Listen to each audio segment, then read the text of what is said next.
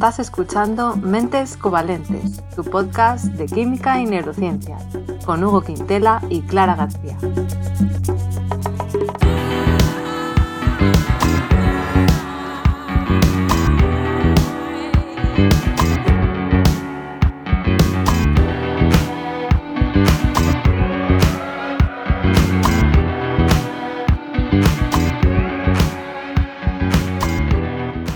Bienvenidos a un episodio más de Mentes Covalentes. Hoy vamos a hablar del jabón y de la limpieza, en este caso, del cerebro. Hola Hugo, ¿qué tal? Hola Clara, un poco forzadito ¿eh? de la limpieza del cerebro, pero sí, limpieza y jabón. Ya, bueno, había que combinar estos dos temas de alguna manera, química y neurociencia. Era la manera. Me parece bien, ¿eh? me parece que tiene mucho estilo. Bueno, Hugo, yo estoy muy contenta hoy porque hemos recibido el primer mensaje de audio en nuestro WhatsApp de un seguidor. Así que vamos a escucharlo, si te parece. Sí, sí, yo lo voy a escuchar por primera vez. Sí, yo ya lo he escuchado en directo. A ver. Hola, muy buenas. Lo sigo desde el capítulo cero, el de la presentación. Lo que más me gusta del podcast es su compromiso, por así decirlo, con la evidencia histórica y empírica también. Se les agradece su aporte a la divulgación científica, eh, creo que tan necesaria en medio de tanta mentira, tanta desinformación y tanta pseudociencia que tanto abunda por ahí. Les envío un saludo desde Honduras. Bueno, pues muchísimas gracias José de Honduras, que además eh, es un seguidor fiel, como vemos y está siempre ahí comentando. También en mi canal de YouTube José también se pasa muchas veces, así que da gusto tener a gente así tan comprometida con la divulgación, ¿verdad, Hugo? Sí, los que no sois así deberíais avergonzaros. Eh, a mí me acaba de hacer mucha ilusión, ¿eh? fue como escuchar las primeras palabras de un hijo. Así que José, muchos, muchos besos y gracias por seguirnos. Muchas gracias, José.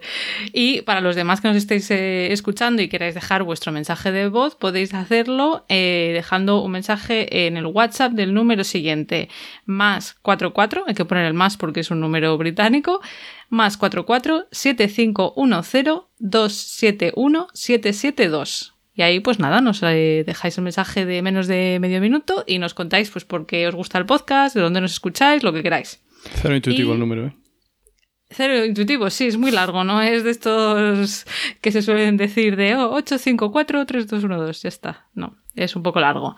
Pero bueno, mm, ya está. Es el que tenemos, Hugo. no podíamos es lo ser. es lo que hay. Sí. hay que coger papel y lápiz y apuntar.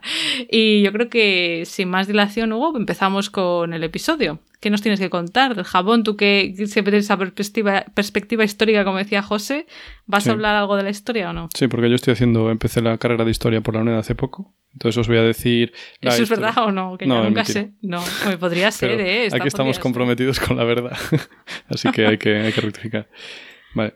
Pues nada, empiezo con la historia. Eh, yo preparando esto me sorprendí un poquito, ¿eh? porque no me lo vi venir. En fin, la primera referencia histórica, el jabón data de la época de los sumerios que son básicamente los primeros que escribieron, así que ya viene desde antiguo, 2500 antes de Cristo. Y en esta receta, o sea, este escrito es una receta, se dice cómo preparar el jabón. Es decir, no solo es la primera referencia a cómo preparar el jabón, sino es la primera reacción química descrita en la historia. Y entonces esta receta consistía en juntar cenizas de madera y aceite en unas cantidades específicas y una temperatura específica. Mezclarlo y tal y sacarse del jabón. Y luego te decía cómo lo secas y todo esto. Y lo usaban para limpiar ropa de lana. Con cenizas. Ya tenía lana. Sí, la preparación, no limpiar la ropa con madera, ojo. O con cenizas, perdón. vale, pero se utilizaban esas cenizas para hacer el jabón. Correcto. Estupendo, para la ropa de lana, ¿eh? Sí. No cualquier. Eran muy coquetos los números. Eh, y no se ven referencias para limpiar ropa con jabón hasta la cristiandad. O sea, esto es una cosa súper excepcional. Eh, curioso. Y después, si nos vamos pues, más al futuro, o sea, a los egipcios en el 1500, también se ven ahí usos del jabón, pero de forma medicinal, para compartir herpes y otras movidas de la piel. O sea que ah, no hay ninguna prueba, sí, ninguna prueba de que usaran el jabón para limpiarse de forma rutinaria. Eh, de hecho, eh, otros escritos dicen que lo que utilizaban para limpiarse era el natrón. ¿Te suena el natrón? No, no sé. Pues es? Eh, curioso porque en alemán al hidróxido sódico lo llaman natron lauge, Eh, y eso es como... Pues vale, espera, tiene sentido que es sodio, natrium, en, la, tabla, en la tabla periódica de Na, ¿no? De natrium. Sí. Vale. ¿Y qué es el natrón? Te preguntarás. Pues no es hidróxido sódico, sino que es carbonato de sodio. ¿Eh? Se parece al bicarbonato Ah, bueno. que os tomaréis seguro cuando tenéis mala barriga. Eso ya no hace nadie, tío. Pero bueno, antes hacía No, yo lo he hecho hace poco, sí, sí? que tenía acidez de estómago. es? Era bicarbonato de algo, no sé, de magnesio, de no sé qué. Vale, de todas maneras eso es bicarbonato y no carbonato. El carbonato es más básico que el bicarbonato. Ah, tú habías dicho carbonato. Sí. Nada, esto Ah, vale. es eh, un mineral Pues que no sé. sacaban ahí de las minas de no sé cuántos y entonces lo que se hacían es que se lo echaban por el cuerpo, ¿sabes? Como se ponían un polvillo por el cuerpo Y y, ala. y luego se lo correr. sacaban uf, con agua, no sé qué. O sea, bastante precario. Yo me esperaba un poco más de los egiptos, egiptos, madre mía, de los egipcios, la verdad. Egipcios. Estos Ya, egiptos, ¿eh? vaya unos. Pero es que aquí no acaba la cosa, porque si ahora vamos más al futuro y nos vamos a tener que quedar en Occidente, eh, si vemos los griegos, pues resulta que tampoco usaban el jabón. Ah, ¿Te creer? Sabían producirlo, pero tampoco hay ninguna prueba de que lo usaran para la higiene habitual. Ya, no veía la necesidad. Sí, sí, ya ves, tan- iban tan sobrados de limpios. Pero es que además, si vamos hasta los romanos, que los romanos, yo no sé en tu caso, pero a mí me tienen fama de súper limpios los romanos. ¿No? Bueno, supongo que depende con que lo compares. A ver, sí, sí. Estos son los que se echaban plomo como edulcorante, o sea que yo qué sé. cierto. Bueno, pero era sin querer. La cuestión. A ver, yo qué sé, ¿sabes? Rollo, oye, vamos a las termas, tenemos ahí los váteres comunales, ¿no? No sé, las togas ahí Es blancas, verdad. nos imaginamos, pero bueno. Igual Mm. no nos imaginamos tanto la vida de los esclavos. Pero bueno, que yo tenía en mente que eran bastante más eh, limpillos. Pues resulta que hasta la época del Imperio Romano, o sea, el 29 a.C., eh, por lo que se ve, solo utilizaban agua para en general. Y después, si querían quitar cosas, digamos, que no se van con el agua, se cubrían de aceite. Esto también lo hacían los griegos, ¿eh? Se cubrían de aceite y luego retiraban ese aceite, bueno, se lo, ¿sabes? Se daban masajito, se lo untaban y luego se lo quitaban con una especie de rascador que se llamaba estrígil. O sea, tú Pues no imagínate. veo mala opción. Bueno, no sé, yo es que me lo imagino y digo, "Ugh". O sea, te pones ahí, estás todo guarro, te pones aceite, vamos a decir, de oliva, te lo untas y luego sacas así con un. Pero un eso se hace, bueno, rascador no, pero en- para la limpieza facial hay aceites que se, se venden o incluso, bueno, ya depende de cada uno. En principio no es aceite de oliva, pero aceites para la cara y luego te pasas un algodón o un trapo o algo y te quitas la suciedad. O sea que no lo veo tan raro, ¿eh? No me está sonando tan mal. Jo, pues yo, en mi imaginación, la verdad es que sí que usaban jabón los romanos, ¿eh? Muy fuerte. Bueno, ya, eso ya no sé. No sé, tío, a mí es que me dan el presente que luego te sacas ahí una roña, ¿sabes? Que te va saliendo ahí en tiras, como un helado cuando lo arrastras con la fin. Maravilloso. Sí, eh, en fin, no hace falta que lo veamos todos como yo. Eh, entonces, ¿qué pasa? Que después ya sí que empezaron a introducir el jabón, que se lo cogieron a los galos, o sea, los de Francia. Y resulta que estas gentes utilizaban jabones, pero tampoco no para lavarse, sino sobre todo para teñirse el pelo de rojo. ¿Qué ¿Y por tú? qué jabón? Claro, dirás tú cómo va. Pues no encontré una descripción de cómo va, la verdad. Ah. Yo me imagino que o llevaba algún tinte el jabón, o, ¿sabes? O se ponían eh, después algún tipo de tinte, ¿sabes? Y simplemente primero usaban con jabón para quitarse la roña y que se les pegara el tinte. En fin, no encontré información sobre esto, pero bueno, era como el uso principal que daban. Y el jabón que hacían lo, lo usaban con unto. O sea, los galos utilizaban unto, o sea, grasa animal. Ah, digo, no sé qué es unto. Ah, no. Y luego no haces caldo, caldo con unto. No, Pues si haces caldo sin unto te quedas oso. no hago caldo. Ya, yo, yo pocas veces. Y yo no uso unto porque me da así como... "Eh", y, y luego el caldo me queda soso. ¿Pero qué es entonces? Es como un cacho grasa animal. O sea, un trozo Maravilloso. de grasa de un animal. Aquí nuestra- Vale. nuestro compromiso con la verdad de nuevo. Vale. Entonces, eh, bueno, los romanos usaban estos métodos, ¿no? Y fueron evolucionando. Entonces, poco a poco se fueron moviendo de utilizar eh, cenizas de madera, como vimos hasta ahora, pues a utilizar cal, que es hidróxido cálcico, o también hidróxidos de sodio y de potasio, ¿vale? Que básicamente es lo que se usa a día de hoy también. Eso ya, ya lo sacaron ellos. Y después, otro problema que había es que al usar sebo directamente, o sea, es verdad, unto, sebo. Sebo sí que te, te sitúas mejor Sí. si uso la palabra sebo. Sebo, grasa, sí. Sí, sí. Pues eh, supongo, diría que unto puede ser un sinónimo de sebo. Bueno, pues eh, en vez de usar eh, sebo únicamente para los jabones, como hacían los galos, que por cierto, a veces si no hacías bien el jabón, pues igual olía un poco rancillo, porque si las proporciones de sebo excedían al otro, pues te estabas untando sebo, ¿sabes? Eh, no era muy apropiado. Ya, claro, claro. Pues también usaron aceites vegetales. A mí me suena mucho más atractivo, la verdad, que limpiar Ya, sí, por lo menos para el que lo hace, desde luego. Sí. Vale, y después, ¿qué pasa? Si nos vamos ya a lo que viene después, o sea, la Edad Media, pues en Italia ya, ya le daban a saco a la preparación de jabón y después también los árabes pues tomaron este testigo romano y tal, porque claro, como estuvieron allí los romanos en el sur también, pues eh, también incorporaron eh, la creación de jabones con aceites, sobre todo de oliva. Y también, oye, le ponían que sus hierbitas, ¿sabes? Que sus extractos, ya para darle pues un olor súper agradable. A mí lo que no me queda claro es con tantos ingredientes diferentes, según la modalidad, es eh, cuál es la definición de jabón. O sea, ¿a qué se le considera jabón? ¿Cualquier cosa que limpie? No. Eh, a ver, de la estructura química y tal, lo que es un jabón, voy a ir después, ¿vale? No te me adelantes, por ah, favor. Perdón, perdón. Es por entender, porque digo cada uno aquí que si las cenizas, que si el unto, que si no sé qué. No, al final es, químicamente es todo lo mismo, ¿eh? ah, vale, vale. Eso mola porque nos muestra la magia de la química, ¿verdad? Que hasta ahora no, se ve esa relación y luego os la mostraré. Eh, a la espera. Bueno, y entonces, eh, en Italia se hicieron pues, un montón de los gremios de los jaboneros que tenían mucho poder. Eh, aparecieron también en la Edad Media el jabón de Marsella e incluso el jabón de Levante español, que fue, bueno, cogió mucha fama y fue muy importante y se exportaba un montón. De hecho, había bastante más demanda que oferta. O sea, la gente estaba ávida por limpiarse, porque ya sabes que la Edad Media tiene esa fama de todo el mundo hay cerdo cubierto de negro, todo de porquería. Bueno, pues es porque todo el mundo estaba en plan, ah, no queda jabón, necesito jabón. En fin, incluso luego hubo monopolios, por ejemplo, en Reino Unido, eh, y entonces el jabón una especie de producto de lujo. O sea, a lo mejor se podría producir más barato, pero como estaba en manos de, cuatro eh, desgraciados, pues eh, la gente no tenía tanto acceso al jabón como podrían haber tenido. Y así estaban, que, daban, daban, asquito. Bueno, ¿y qué más puedo decir? Pues que, por ejemplo, en Reino Unido, como había esta escasez, porque claro, lo hacían con unto, ¿vale? Porque en la Edad Media ya sabes que hubo ciertos retrocesos con respecto al mundo romano, que acabo de decir que muchas veces ya usaba aceites. Bueno, pues como había, usaban tanto unto para jabones, que luego no quedaba unto para hacer velas, que en el capítulo de la luz, que a lo mejor era el número 3, pero no me hagáis mucho caso, eh, hablamos de que las velas en su día se hacían con unto, o sea, con sebo. Es decir, que tú la ibas quemando y eso debía oler a, grasa quemada, que, asco.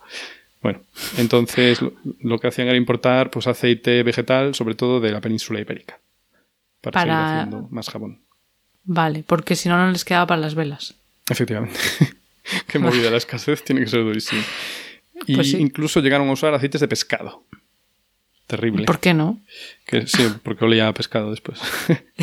ya. En fin. Y nada, luego ya eh, en la Edad Moderna se mejoraron mucho los métodos de producción, se utilizaron eso sistemáticamente, digamos, bases de origen mineral, ¿vale? Porque es importante tener sustancias básicas. Por eso lo del natrón y todo eso. Luego lo explico mejor, ¿vale? O sea, ya dejaban de usar cenizas en plan, ah, oye, quémate esto, y ya empezaron a usar simplemente bases minerales.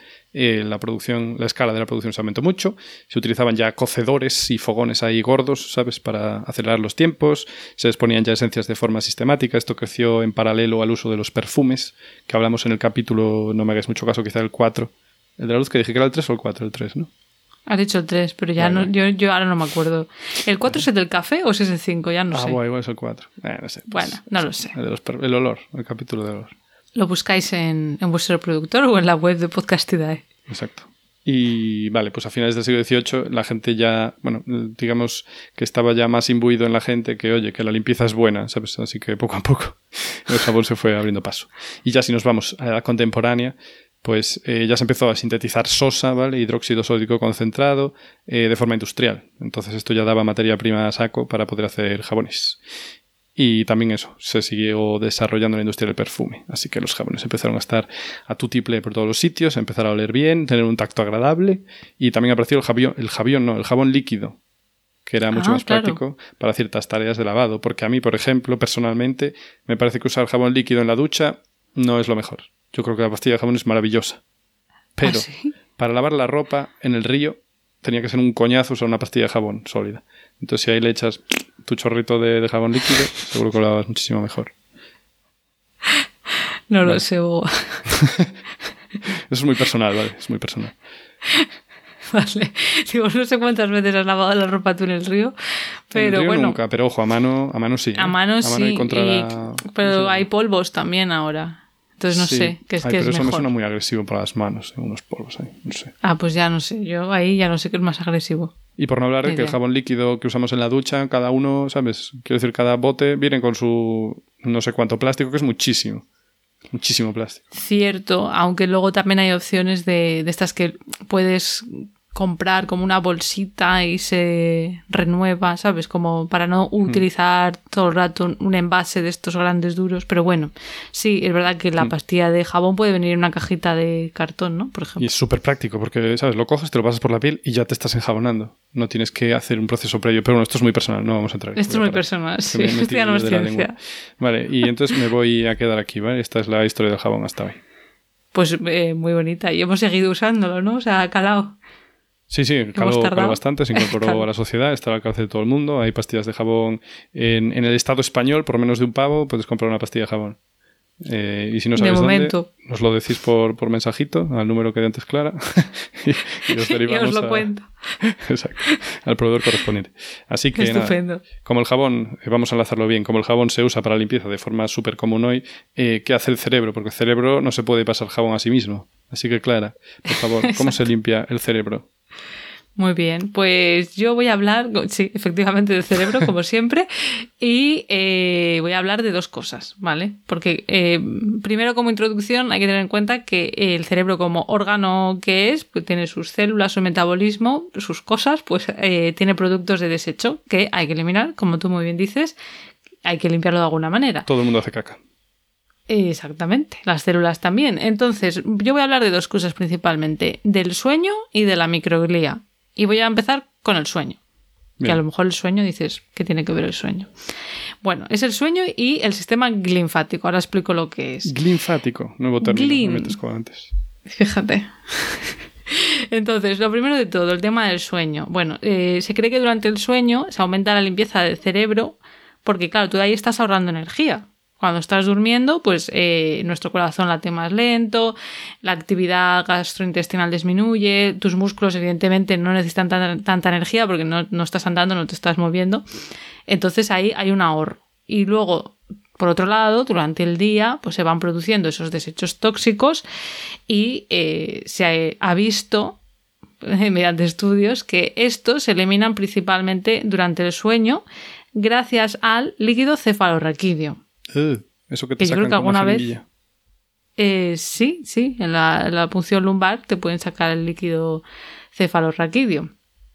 Alguna vez hemos nombrado el líquido cefalorraquídeo, que es el líquido pues, que eh, se va moviendo por el cerebro, por, los ventrículos. Hacía mucho que no salía. Sí, hacía mucho y hoy, hoy vamos a, a profundizar. a ser protagonista. Entonces, a este líquido cefalorraquídeo que va limpiando nuestro cerebro eh, es lo que se denomina sistema linfático. ¿Vale? Entonces, claro, linfático, ¿a qué te suena, Hugo? A la clía. Ajá, y también a otra cosa. A los linfocitos, a la linfa. al sistema linfático sí. del cuerpo. entonces, sí, es una unión entre glía y linfático. Vale, entonces podríamos decir que, el, que es es como el sistema linfático eh, de nuestro cuerpo, pero en el sistema nervioso central, ¿vale? Que se encarga de mm, limpiar y quitar residuos. Pero el sistema linfático estándar, ¿qué hacía? Hay un vídeo de, la hiperactina de Sandra en YouTube, se llama la hiperactina, que explica el sistema linfático muy bien. Entonces ahí podéis verlo. No, no, generoso por tu parte mencionar la competencia.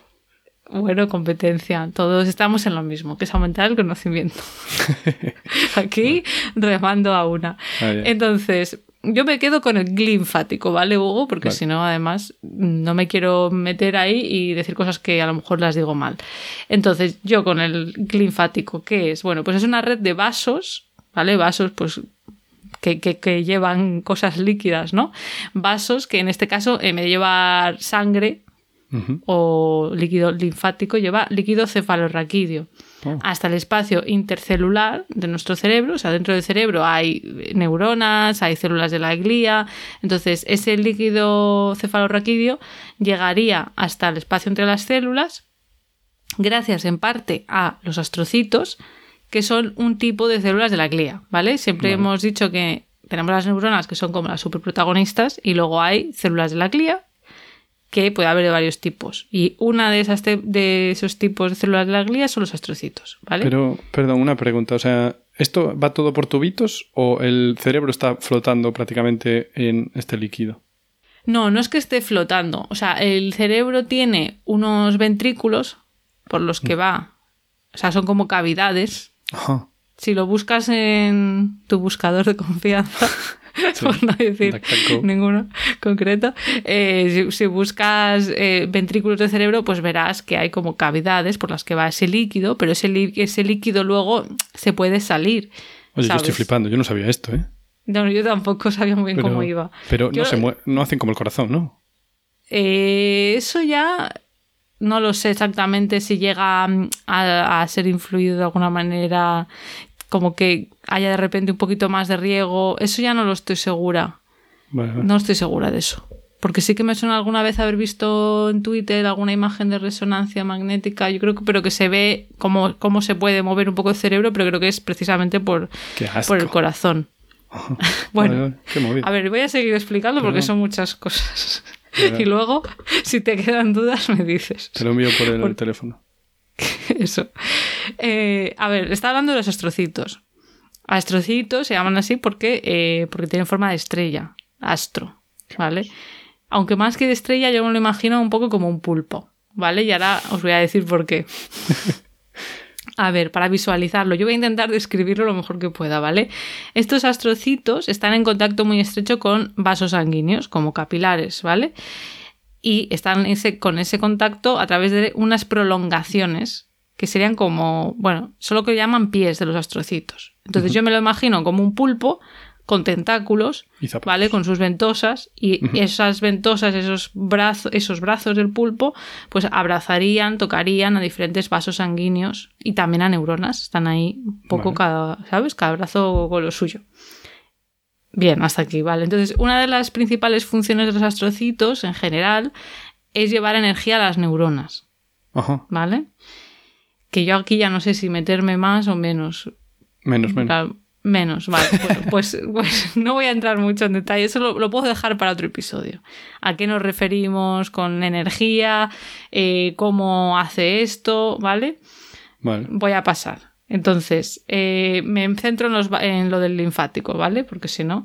Entonces, ¿qué pasa aquí? Eh, en este espacio entre células, que hemos dicho, pues es- tenemos los astrocitos, tenemos las neuronas, ahí es donde se produce un intercambio de fluidos entre el líquido cefalorraquídeo y el líquido extracelular Qué sexy. que, que hay ahí.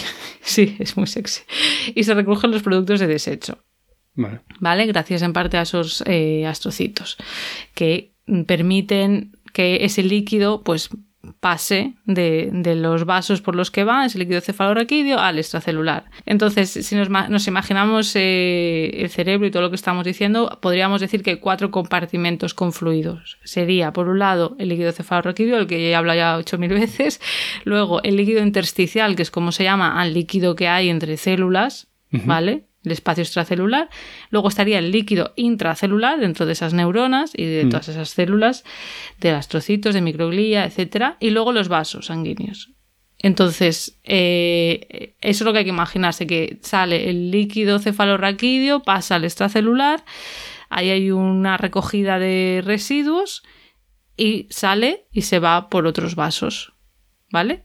Pero esto quiere decir que el astrocito es como el camión de la basura, ¿o no? O sea, Luego voy a entrar en eso y te voy a decir mi metáfora. Luego te lo desvelo. Voy a hacer como tú, lo voy a dejar para después.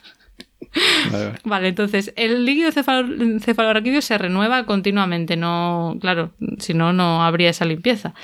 Y se ha visto en estudios que en el ser humano sería alrededor de cuatro veces al día, ¿vale? Para que te hagas una idea. Y. Se forma, ese líquido se forma en algo denominado plexos coroideos, Pero, pero pero bueno. ¿esto qué es? Ajá. Sí, la verdad es que es muy complicado. Este episodio, eh, sí. Pero bueno, son unas estructuras que están ahí en los ventrículos, en esas cavidades, forman ese líquido y se va renovando. Vale. Y claro, O sea, todo esto. Se forma en el Sí, cerebro. en el cerebro. Vale. Todo esto a ti te está sonando todo muy raro y yo eh, en realidad tampoco sabía todo esto que, que estoy contando, no sabía mucho de ello. ¿Por qué? Te lo voy a decir, porque es que, es que el sistema linfático es algo que se ha descubierto hace relativamente poco. Oh, Vale, entonces por eso a ti y a mí no nos suena porque pues seguramente cuando estudiamos no... Claro, no, no. Sí, No yo sé. creo que es por 2012 Ay, Dios. o así. ¡Ah! 2012, tan tarde.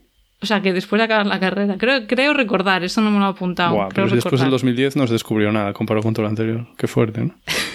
Vale. Bueno, la cosa es que mm, si nos imaginamos el vaso por el que va el líquido cefalorraquídeo como una manguera, ¿vale? Y los astrocitos serían esos pulpos que he dicho antes que están envolviendo a esa manguera, Vale, me gusta. ¿vale?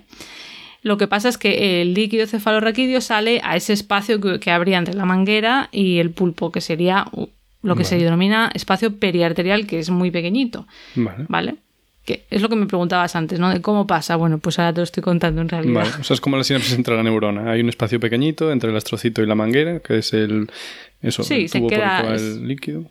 Sí, se queda ahí y de, de ahí pasaría al exterior ya, ¿vale?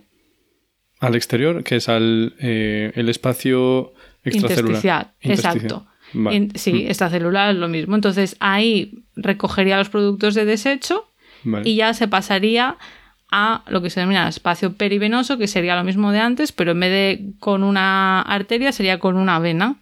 Vale, y ahí va la porquería. Y ahí va la porquería, así como Vale. la tubería, la, la manguera de la porquería. Vale. ¿Sí? Vale. Entonces, ¿quién regula este transporte?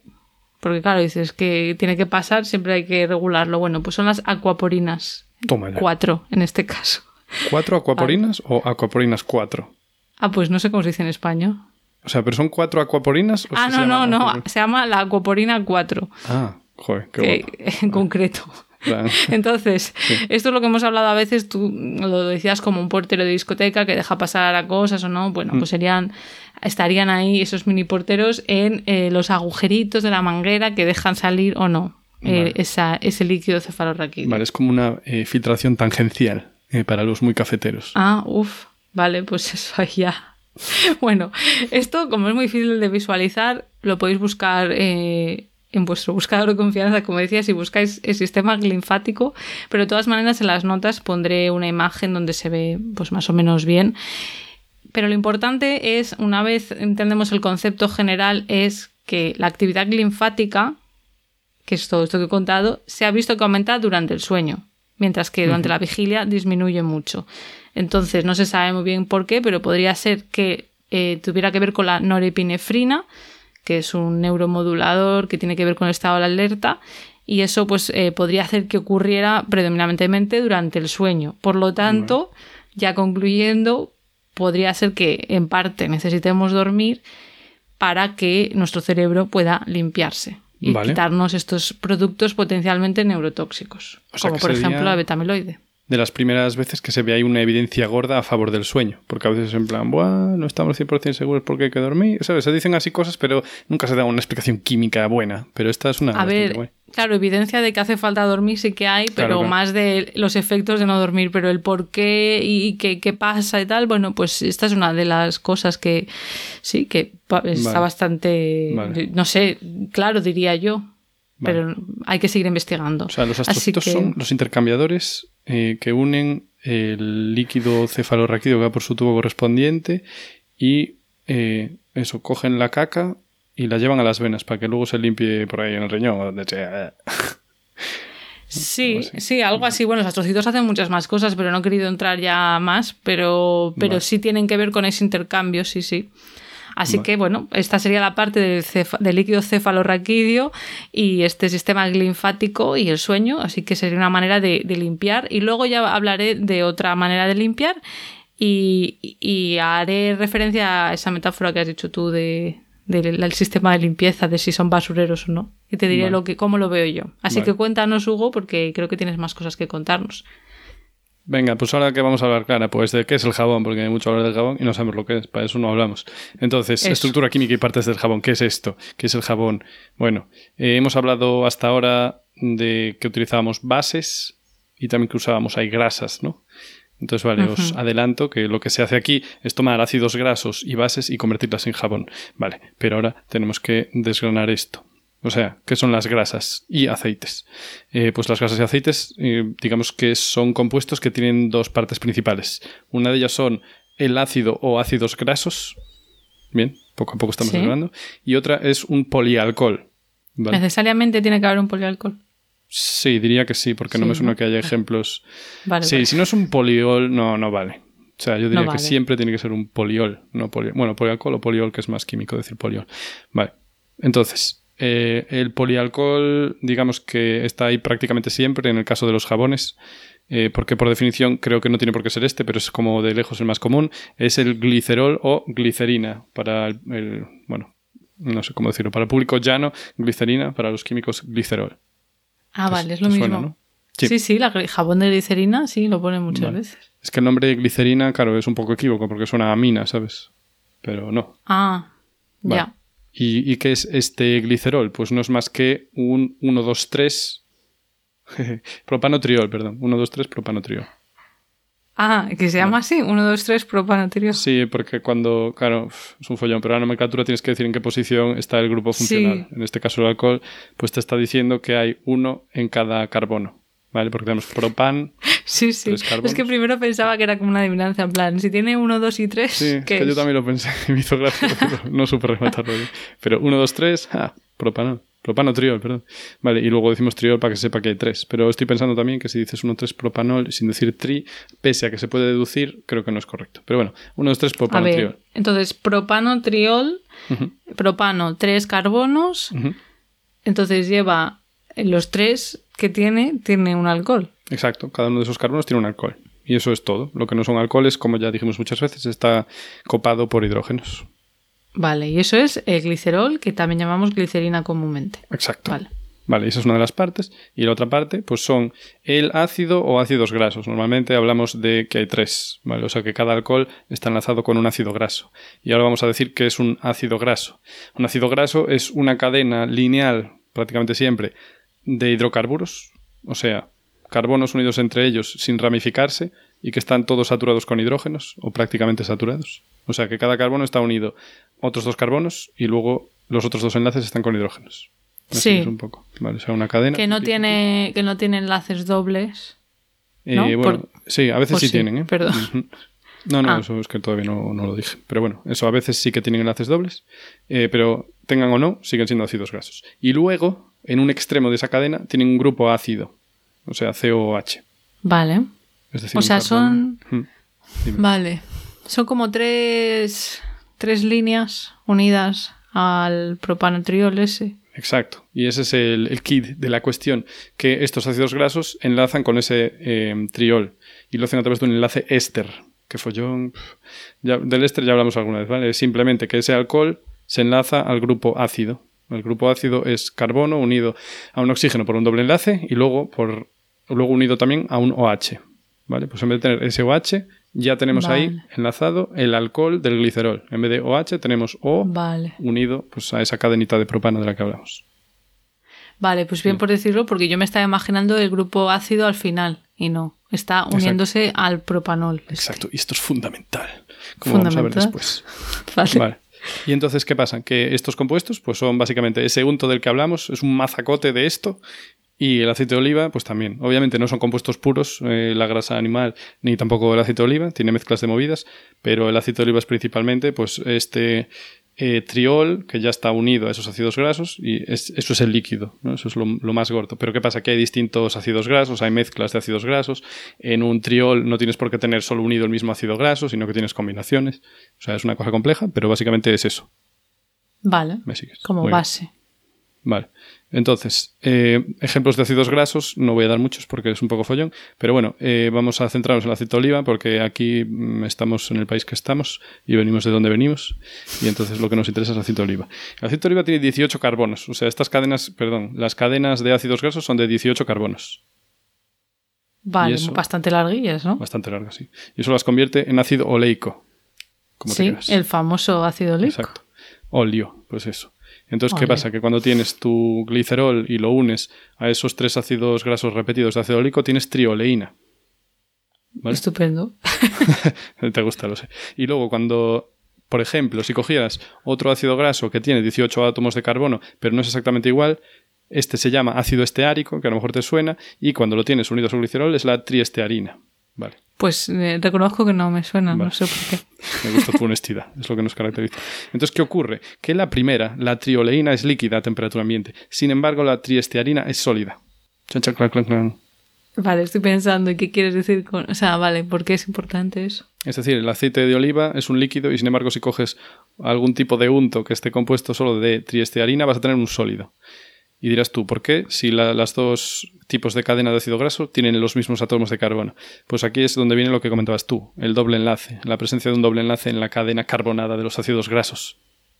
Amigo. Vale.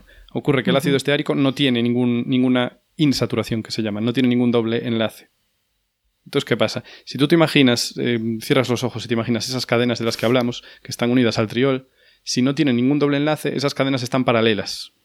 ¿Vale? Es como, pues eso, transcurren paralelas, lo cual quiere decir que interactúan entre ellas, están ahí atrayendo con sus fuerzas hidrofóbicas. Están como, me gusta estar contigo, ¿sabes? Pero si les pones un doble enlace, una de esas cadenas se tuerce, ¿vale? Porque la geometría del doble enlace hace que ya no pueda transcurrir paralela y se desvía para un lado. ¿Me sigues? Sí, estaba intentando buscar alguna metáfora para que la gente se lo imagine y no. Sí, no. eh, estoy pensando, estábamos hablando del pulpo que decías antes, ¿vale? Pues es como el pulpo, si está muerto, lo siento, siento hablar de animales. Pero oye, el pulpo, no me muerto, quites al pulpo ahora. Las patas le caen en paralelo, ¿sabes? Pero eh, imaginémonos que el pulpo tuviese una pierna rota, que no tiene huesos, pero es igual, entonces tendría una pata retorcida y no transcurriría paralela a las otras patas, ¿vale? Eso es lo que quiero decir. El doble enlace hace que una de las patas se salga del eje de las demás. Entonces no puede interactuar con ellas y por lo tanto, al no poder interactuar, interactuará con el disolvente en el que esté o le cuesta más establecer, digamos, uniones fuertes con sus compañeras. Y entonces eso hace que sea líquida. ¿vale? Si eres sólido es porque estás interactuando fuertemente con tus moléculas vecinas. Pero claro, si cada pata tira para un lado no puedes interactuar bien. Vamos a decirlo así. O sea, a ver, si, si eres sólido es porque no tienes dobles enlaces. Exacto.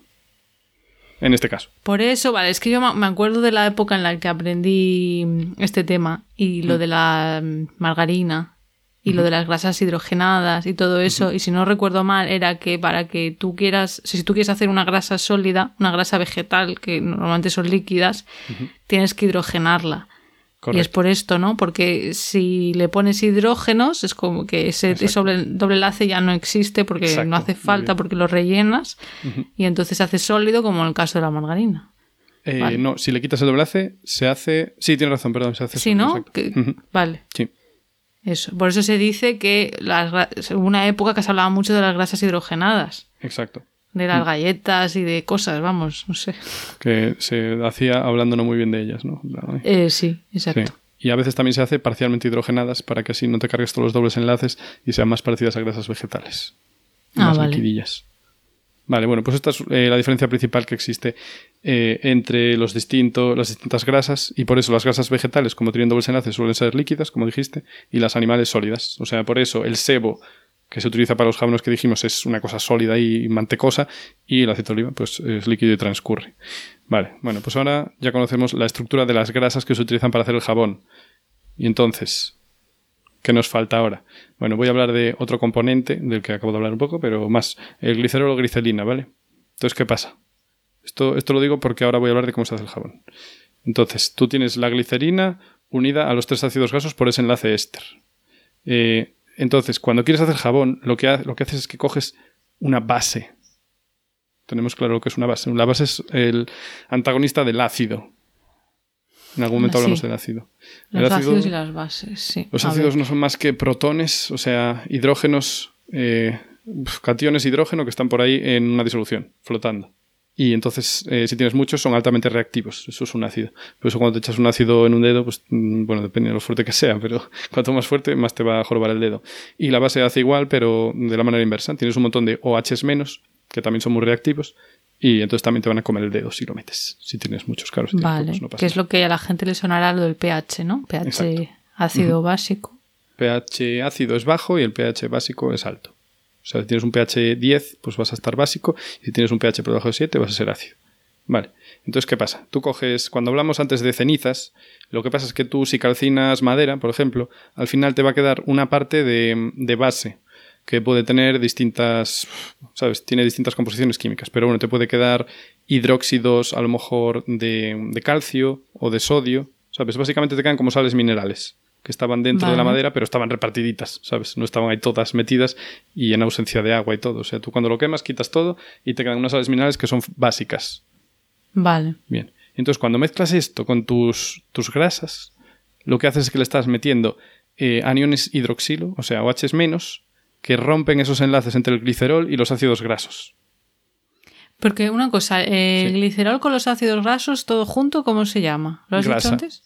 Grasa, vale, vale, vale, perdón. A ver, se llama vale, tri, eh, como es triacilglicerol, por ejemplo. vale, vale. Pero Bueno, entonces nivel- tú... Sí, Sí, sí, no, es porque me estaba liando. Vale, entonces tú coges esa grasa y le añades una base sí. y, entonces rompes, Sí. rompes el enlace entre los ácidos grasos y el glicerol. Correcto, Los separas. sí. Y entonces Y- pasas a tener el ácido graso, que dijimos que tenía una cabeza ácida, que es COH, pero ahora como estás en medio básico, le quitas el protón que tenía y ya no es COH, sino es CO menos. Vale. y además te queda con un catión metálico. Pues si la base es sódica, porque se hace con hidróxido sódico, pues te queda CO menos y luego Na más, ¿vale? Porque es una parte iónica. O sea que el, el sodio, el Na+, se une al, al ácido. al Sí, a ver, claro, une es como más covalente, ¿no? Digamos Ah, que está ahí asociado y pegado y forma, pues sí, un enlace iónico, se puede decir. Un enlace iónico. Vale. Mm. Sí, vale, porque esto ¿Y qué es pasa con eso? Vale. Entonces, ¿qué pasa? Que estos compuestos tienen esa cosa de la que ya hablamos varias veces, que es esa cabeza eh, polar, ¿vale? Porque obviamente es superpolar, o sea, tiene una distribución de cargas muy clara, pues esto del CO menos por un lado y Na más por otro es muy polar, o sea, tiene una separación de cargas. ¿Esto qué quiere decir? Que esa parte se puede disolver en agua, esa parte, o puede interactuar con el agua más bien, esa cabeza polar. Pero luego dijimos que la otra parte del ácido graso es una cadena carbonada totalmente apolar, grasienta, Claro. que no le gusta Sí, el agua. eso ni eso nada, no sé, ¿no? En Exacto, agua eso no, no. se disuelve. Pero tú si llevas ahora el jabón al agua, ¿qué pasa? Que te hace eh, lo que llamamos eh, o bien liposomas o bien micelas. Es que se me ha olvidado el nombre de la cabeza. Sí, digo, las micelas las has hablado, has hablado hace poco de ellas. Y entonces, ¿qué pasa? Que las micelas es eso, se agrupan las cadenas estas que no les gusta el agua, pues se interactúan unas con otras, forman como mini burbujitas de jabón dentro del agua. O sea, la Vale. cabeza polar está expuesta al exterior, que es todo agua, y la parte grasienta, pues se queda Pa' hacia dentro. adentro.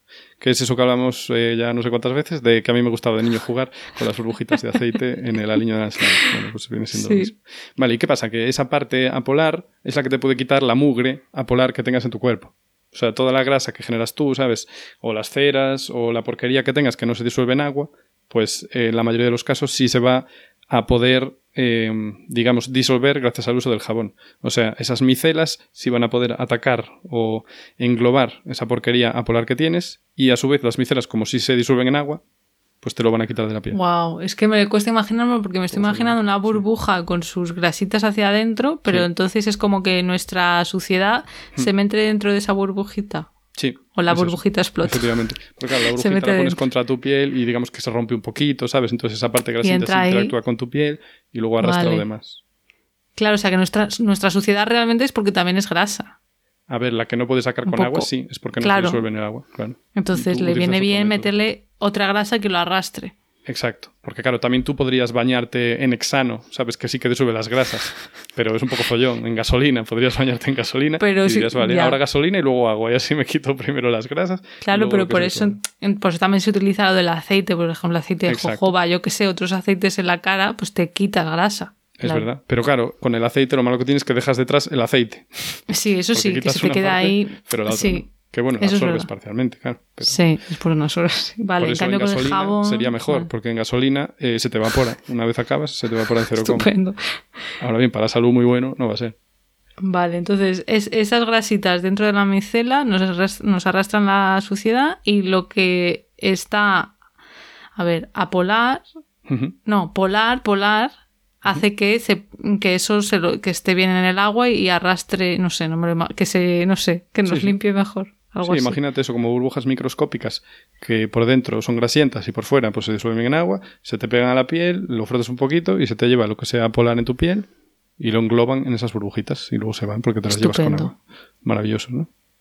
Lo fuerte es que, que la gente ya en la antigüedad mm, dijera, venga, pues vamos a probar lo de las cenizas. O sea, entiendo que no sabían por qué, simplemente probarían cosas y dirían, ah, pues esto, esta mezcla va bien para limpiar. Claro, la teoría dice que es que se les juntó grasa de algún animal que habían comido con las cenizas de, ¿sabes? Yo que sé, de una hoguera. Entonces a lo mejor vieron que hacía una pastita y yo que sé, vieron en plan, oye, esto me está limpiando los dedos negros que tengo, qué curioso. Sí, sí, sí. Y así al final, pues La eh, observación. nació el jabón de Marsella. Estupendo. Vale. Pues te devuelvo el, el micrófono. ¿Me devuelves la palabra? Jo, Sí. pues me ha parecido súper interesante. Ahora entiendo ya lo que tiene en común todas esas cosas. Porque yo decía, no entiendo. Por fin todo Muy bien. sentido. Estupendo. Pues yo ahora voy a hablar de la microglía, que ya lo he dicho antes un poco, porque antes hemos hablado del líquido cefalorraquídeo, pero el otro componente de la limpieza es la microglía. Entonces, ¿qué es esto de la microglía? Bueno, pues son otras células de la glía, como su nombre indica, pues son micro, son pequeñitas, y son células del sistema de inmunidad innata en nuestro sistema nervioso central que yo creo que lo del sistema inmunitario pues le sonará a todo el mundo, ¿no? Esto como concepto así general a todo el mundo le suena, pero lo de innato no sé si a todo el mundo le sonará, entonces lo voy a explicar muy muy por encima, ¿vale? Eh, el sistema de inmunidad innata, como su propio nombre indica, eh, tiene que ver con que nacemos ya con él, ¿vale? Entonces sería nuestra primera línea de defensa de nuestro cuerpo y actuaría muy rápido, ¿vale? Con- eh, contra cualquier patógeno, pero no sería específico. Eso es un poco lo que quiere decir. Entonces, esto incluye tanto barreras físicas como pues puede tener que ver, por ejemplo, nuestra piel que tiene maneras de parar que entren cosas de fuera, ¿no? Como también algunos tipos de leucocitos, que los leucocitos son lo que normalmente llamamos glóbulos blancos. ¿Vale? Entonces, dentro de los leucocitos hay muchos tipos de leucocitos, ¿vale? Pero dentro de los que están par- de- forman parte del sistema de inmunidad innata se encuentran los macrófagos. Que macrófago. ¿te suena de algo? Sí. los que se lo comen todo, ¿no? Ahí- Exacto. Oh. Macro grande, fago tiene que ver con comer. Entonces son como como cocos que van Ah, fagocitando, comiendo todo. Entonces se van moviendo por el sistema vascular para migrar a diferentes partes del cuerpo. Vale, pues los macrófagos que existen en el, si- en el sistema nervioso central son lo que llamamos microglía, que es un poco contradictorio que en un Ah. sitio se llame macro y en otro micro, pero bueno. Ajá. Vale, no La sabía eso. microglía son los macrófagos, pero del sistema nervioso central. Ajá. Vale. ¿Vale? Más o menos. Sí, sí. Vale. Porque como el sistema nervioso central tiene esa barrera hematocefálica que hace que le proteja del resto del cuerpo, pues necesita su propio sistema de, de defensa. O sea, es como la policía autonómica. Eso. Entonces, eh, tradicionalmente se ha considerado que la microglía tiene, tiene dos funciones principales a grandes rasgos. Fagocitar virus, bacterias y otros invasores, por un lado, o sea, sería una de las funciones, y por otro lado, eliminar basura celular. Vale. que yo me voy a centrar más en lo de la basura, porque estamos con el tema de la limpieza. Pero eh, la verdad es que como todo, pues es mucho más complejo y en los últimos años se ha visto que tiene muchas más funciones. Solo las voy a nombrar así un poco por encima, pero me parece bastante interesante. Cosas como podar sinapsis eh, también lo pueden hacer, secretar factores. Qué. Sí, sí, sí, también pueden comerse. Se dice poda, poda sináptica, ¿no? Pero al final es pues también comerte cosas. También secretar factores neurotróficos, que son como, si pudiéramos decir, el abono para neuronas. Y más Vale. funciones. Pero me- yo me voy a centrar en lo de la basura porque hoy va de eso. Entonces, la microglía puede engullir células muertas, ¿vale? Si se muere una célula o está muriéndose, iría ahí la microglía y se lo puede comer. Y también otros tipos de desechos, no, no solamente células. Por ejemplo, cuando hay algún tipo de lesión neuronal, se acumularían desechos. Pues esos desechos, restos que haya de cualquier lesión, pues se eliminarían por la microglía. Vale. Y esto es muy importante, ¿por qué? Porque si no se eliminan, tendría un efecto negativo alrededor, vamos, que es, es, pues lo mismo que te pasa en tu casa o en una ciudad, ¿no? Si, si dejas la porquería, pues al final ahí pues, pasan cosas, Sí, pasan cositas y revoluciones incluso. Vale. Exacto. Eh, entonces, por ejemplo, cosas que pueden pasar en el cerebro. Pues puede pasar que eh, haya axones que no puedan crecer bien, si hay ahí desechos, ¿sabes? O peor aún, algunas moléculas que se liberan de esas células muertas podrían provocar una respuesta inflamatoria que eso también puede hacer que se dañe el tejido neuronal. Así que... No nos mm, gusta eso. no nos gusta eso y eliminar estas células muertas o muriéndose es- estos desechos es fundamental para el correcto desarrollo, para el correcto mantenimiento y regeneración del sistema nervioso central. Pero a veces la microglía, la pobre, pues no, no da abasto, porque ella también tiene sus problemas y sus cosas. Y hay veces que hay demasiado que limpiar. Por ejemplo, en el caso de isquemia cerebral Oh, o una lesión traumática. ¿Y eso qué es? Isquemia, pues por ejemplo, cuando tienes un accidente cerebrovascular, que normalmente llamamos ictus. ¿no? ¿Te suena? Pues puede ser Sí. o una isquemia o un derrame. Oh. Entonces, isquemia es cuando no llega suficiente riego Ah, vale. y derrame es cuando de repente sale demasiado. En Vale. ambos casos, pues puede formar una lesión. Vale, eso se atasca la tubería o peta la tubería y se derrama todo. Exacto. Sea como sea, pues se puede morir el sistema, o sea, perdón, el tejido de una zona del cerebro, en este caso, y una lesión traumática, pues sería pues, pues, eh, pues, un accidente que te des un golpe en el cerebro fuerte y hay ahí, sabes, daño en el tejido. En, en ambos casos va a ser algo mucho más grande de lo normal, ¿no? Entonces no van a dar abasto. Es como cuando en una ciudad hay fiestas, pues llega un momento que, que el sistema de limpieza Sí, sí. normal no, no da y se acumula, ¿no? Pues Se eso. llama la UME. Entonces, Sí. ¿cómo? Unidad Militar de Emergencias llaman a la UME para que limpie. Ah, se llama así, unidad, no sabía. Militar de Emergencias. Nada, para limpiar no creo que los hayan llamado. ¿no? No sé Pero, yo. Y luego también cuando nos hacemos mayores, pues por ejemplo, la microglía pues ya no funciona igual de bien. Entonces, en estos casos necesitan ayuda. ¿De quién? De nuestros amigos los astrocitos, los de antes. Ah, con unas patas de pulpo ahí a... Exacto. Entonces, volviendo al tema de las metáforas que tú antes me decías, eh, si podrían ser como los basureros, yo lo que me imagino es que la microglía sería como los barrenderos y basureros que se llevarían las cosas gordas, ¿vale? Las, las bolsas de las basuras, los contenedores o pues las hojas, todo eso. Y los astrocitos serían los que van en el camión que echa agua y que va limpiando con la manguera y van limpiando el suelo. Me gusta, vale. Esos que atascan todo a las 8 de la mañana. Esos. Y si la microglía va apurada, si los barrenderos y los, los que van cogiendo las basuras van apurados, pues a lo mejor el de la manguera también le echa una mano en caso necesario. Vale, vale. Así es como me lo imagino yo. Bien, me gusta cómo construiste el relato además, ¿eh? Retornar ahí a los astrocitos, me gusta. Muy elegante. Muchas gracias. Pues hasta aquí mi parte. Yo creo que tienes tú algo más que contar, ¿no? De la Sí, química. yo tengo algo para cerrar, ¿vale? Y Muy es bien. que yo antes hablé del, bueno, de que necesitamos una base. Pero ¿qué Sí. pasa? Que hasta ahora yo dije cómo puedes jugar un poquito con los ácidos grasos para hacer distintos jabones. En plan, pues puedes usar un jabón vegetal, puedes usar cadena, ojito de cadenas, pero bueno, también puedes usar distintas bases. Y, por ejemplo, dijimos que, oye, pues hidróxido sódico de lujo. También hablamos hasta de cal, que es de calcio. Entonces, a día de hoy tenemos que, eh, por ejemplo, si tenemos un jabón líquido, ¿vale? Bueno, más bien, si utilizas bases de potasio, o sea, potasa en vez de sosa, es decir, KOH, ahí lo más normal es que te salga un jabón líquido, más que un jabón sólido. ¿Y esto por qué es? Pues porque el- básicamente porque el potasio es más soluble, o sea, las sales de potasio son más solubles que las de sodio. Entonces, mientras que las de sodio van a pelmazar, las de potasio no, se van a quedar como líquidas. O sea, es Vale. posible con combinaciones que no, no lo sean, pero es a lo que tienden. O sea, que si queréis hacer jabón en casa y queréis que sea sólido, mejor usáis sales de sodio. Vale. Y después, otra que, pues, ot- Jesús. Otra cosa que puedes hacer para generar distintos jabones, pues es eso, cambiar los ácidos grasos. Puedes utilizar aceite de palma, porque es súper barato.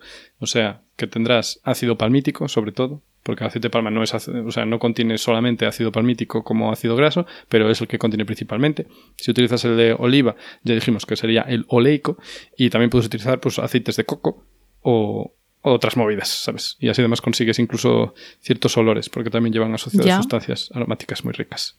Eso estaba pensando. Y Digo, también- El, el aroma. A día de hoy tenemos también cosas que son jabones, pero no se usan como jabón para limpiar.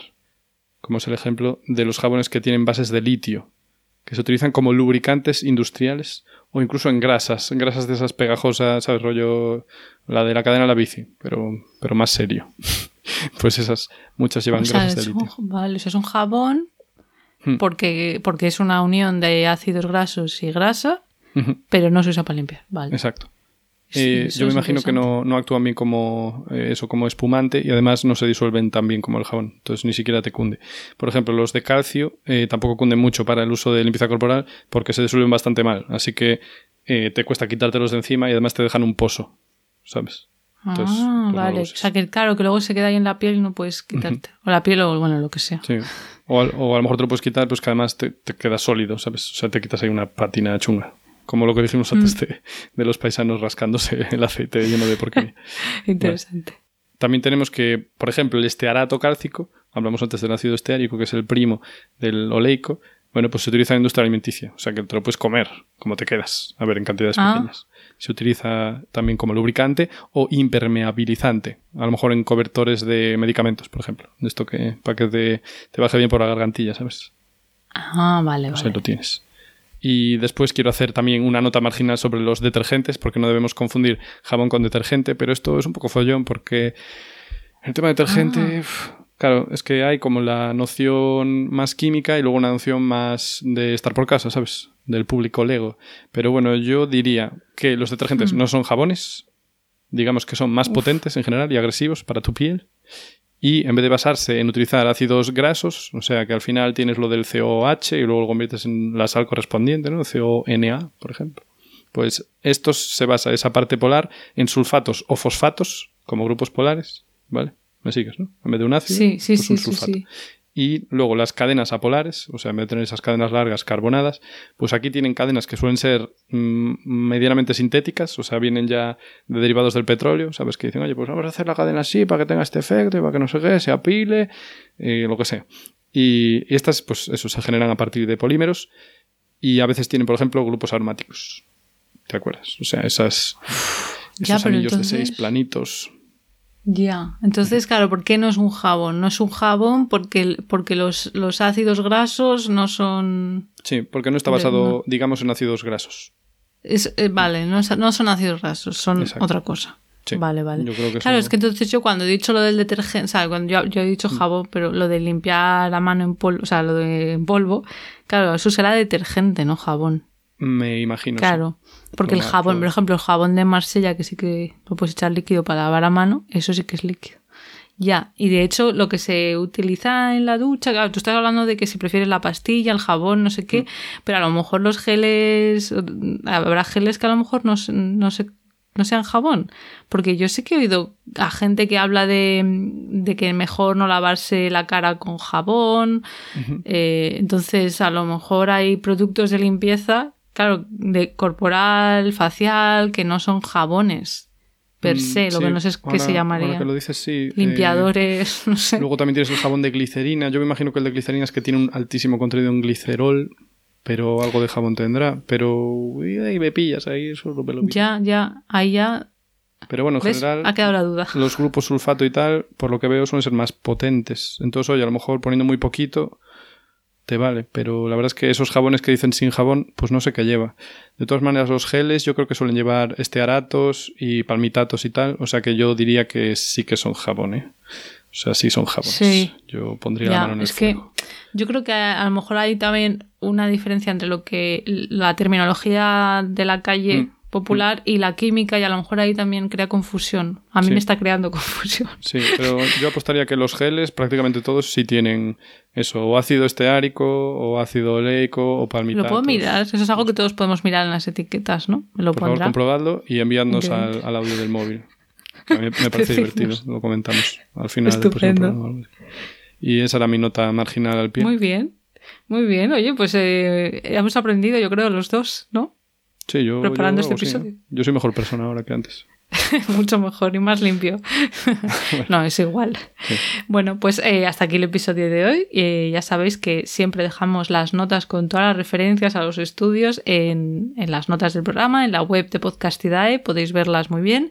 Eh, la web es podcastidae.com y si queréis apoyarnos, pues podéis darle al botón de suscribirse desde el reproductor que utilicéis, también darle a me gusta, dejarnos comentarios y ya para estar al tanto de nuestras novedades y ver fotillos de vez en cuando, pues nos podéis seguir en redes. En Twitter estamos como arroba cobalmentes y en Instagram y Facebook como mentes covalentes. Hasta la próxima.